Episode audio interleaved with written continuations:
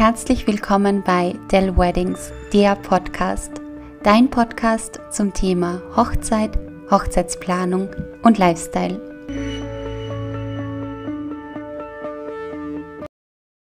Herzlich willkommen zurück. Oh mein Gott, wir befinden uns in der zweiten Staffel von der Weddings, der Podcast. Das ist heute die erste Folge, die in der zweiten Staffel online geht. Und ja, ich hoffe, dir da draußen geht's gut und hast einen wunderschönen Sommer erlebt. Bei mir hat sich einiges getan, abgesehen von den wunderbaren Hochzeiten, die ich jetzt den Sommer über hatte, habe ich mir, äh, was meine Firma betrifft, auch einiges überlegt. Und zwar, es gibt ab sofort einen Newsletter. Vielleicht hast du den schon abonniert. Äh, ansonsten gerne auf meine Webseite schauen, wo du dich zum Newsletter anmelden kannst.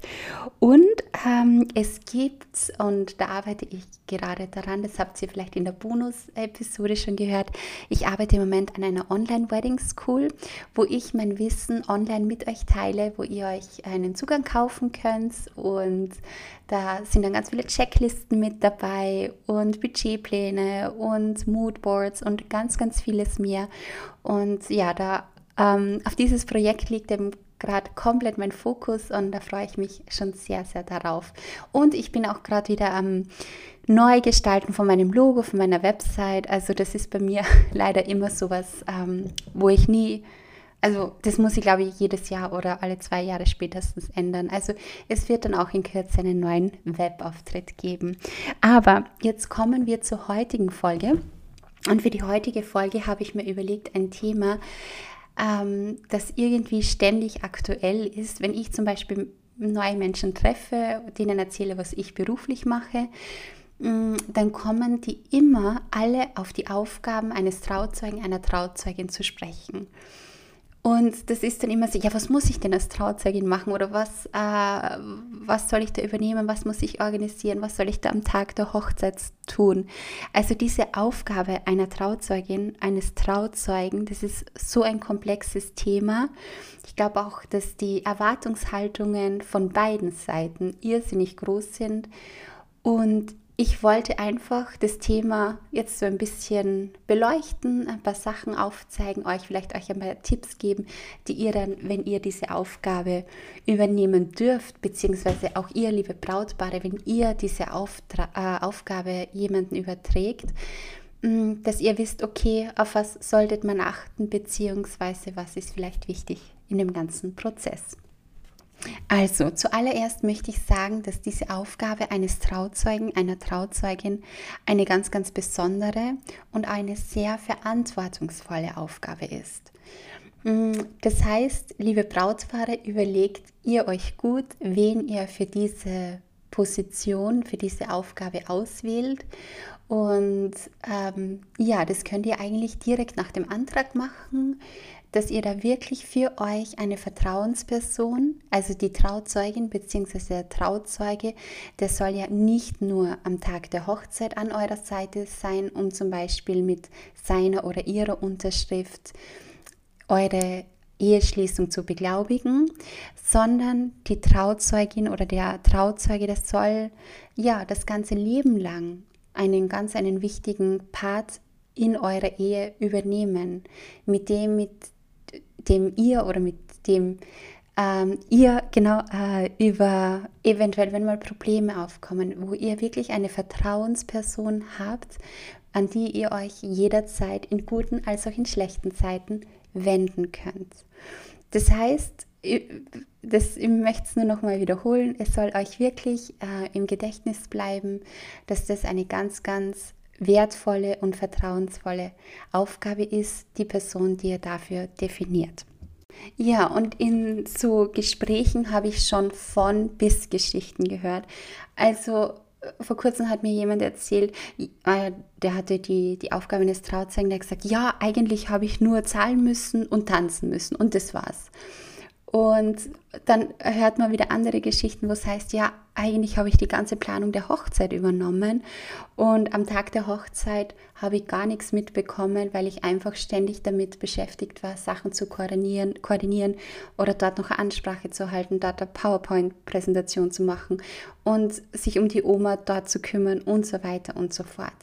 Das heißt, mein Appell, meine ganz, ganz große Bitte für euch, das betrifft die Brautpaare als auch die Trauzeugen, kommuniziert ganz, ganz klar, was sind eure Erwartungen, was sind eure Wünsche und das kommuniziert ganz, ganz klar miteinander, dass es da zu keinen Missverständnissen oder falschen Erwartungshaltungen kommt. Eben viele Trauzeugen, die haben dann wirklich so stark das Gefühl, okay, sie müssen da jetzt wirklich alles perfekt machen und behandeln diese Hochzeit dann oft wie die eigene Hochzeit.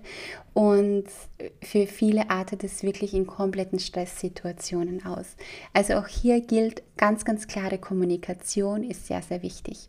Welche Aufgaben zum Beispiel wunderschön sind und jeder Trauzeuge, jede Trauzeugin ähm, übernehmen kann, ist zum Beispiel mitgehen zum Brautkleid schauen. Ja, dass man Brautkleider gemeinsam anprobiert. Also die Braut probiert das äh, Brautkleid an oder der Trauzeuge geht mit dem Bräutigam mit, äh, wenn er sich seinen Anzug kauft und so weiter. Also das sind zum Beispiel wunderschöne Momente, die man auf jeden Fall gemeinsam teilen kann.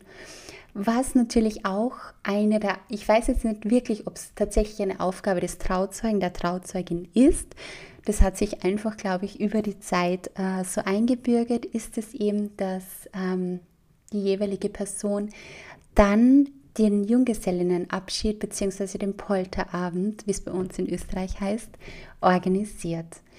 Und ja, da hört man ja auch manchmal die schrägsten Sachen von, was heißt schräg, aber einfach die, die coolsten Sachen von Trip nach Las Vegas oder Poltern in Dublin oder ähm, ja, Party auf Ibiza, was auch immer. Auch, ähm, ja, auch hier übernehmt euch nicht und vor allem auch hier wird die Kommunikation versucht, euch in euer in eure Braut bzw. in euren Bräutigam hineinzuversetzen, was er bzw sie will und dann schaut auch mit den anderen, die da mit dabei sind, wie das mit dem Budget passt und so weiter.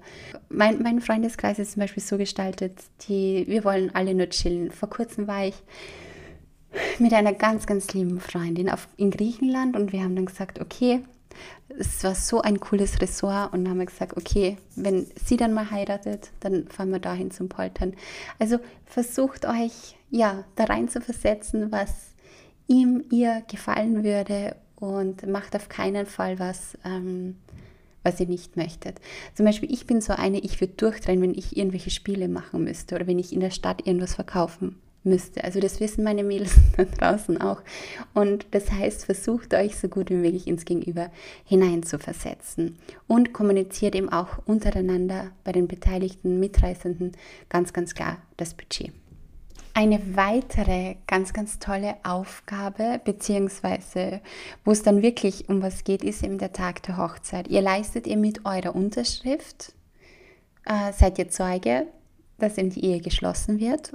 Und dann ist es ja, das kriege ich von vielen Hochzeiten mit, dass die Trauzeugen besondere Aufgaben am Tag der Hochzeit bekommen. Zum Beispiel die Anstecker verteilen oder schauen, dass das passt und äh, dass das organisiert ist und so weiter.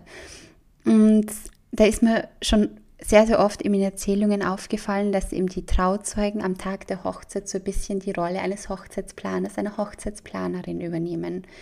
Und da ist auch ganz, ganz klar mein Appell an euch, liebe Bräute da draußen. Die Trauzeugen haben den Job noch nie gemacht die wissen zum Teil nicht, was zu tun ist. Und die sind am Tag der Hochzeit, die wollen es euch komplett recht machen, die wollen nichts falsch machen.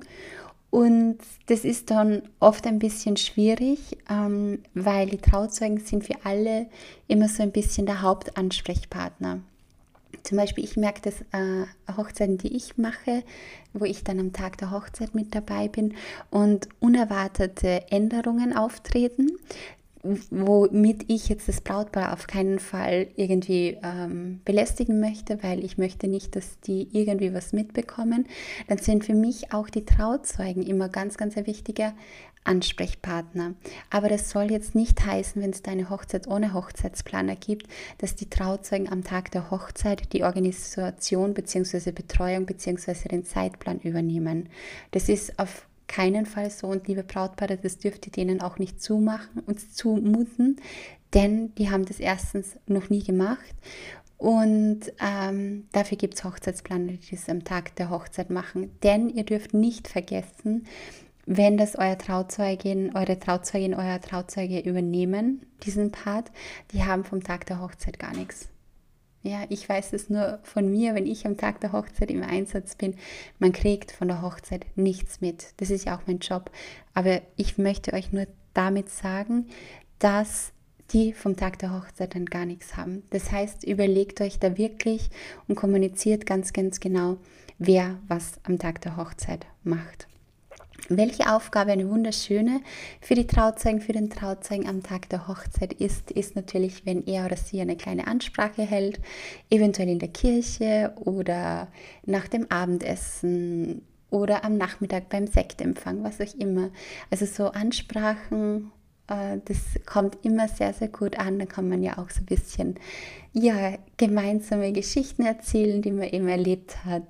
Und das bringt das Ganze, das unterstreicht dann nochmal die wunderschöne Freundschaft oder die wunderschöne Verbindung, die man eben zueinander hat. So, das war sie, die erste Folge von der zweiten Staffel. Ich habe mich sehr, sehr gefreut, dass du wieder zugehört hast.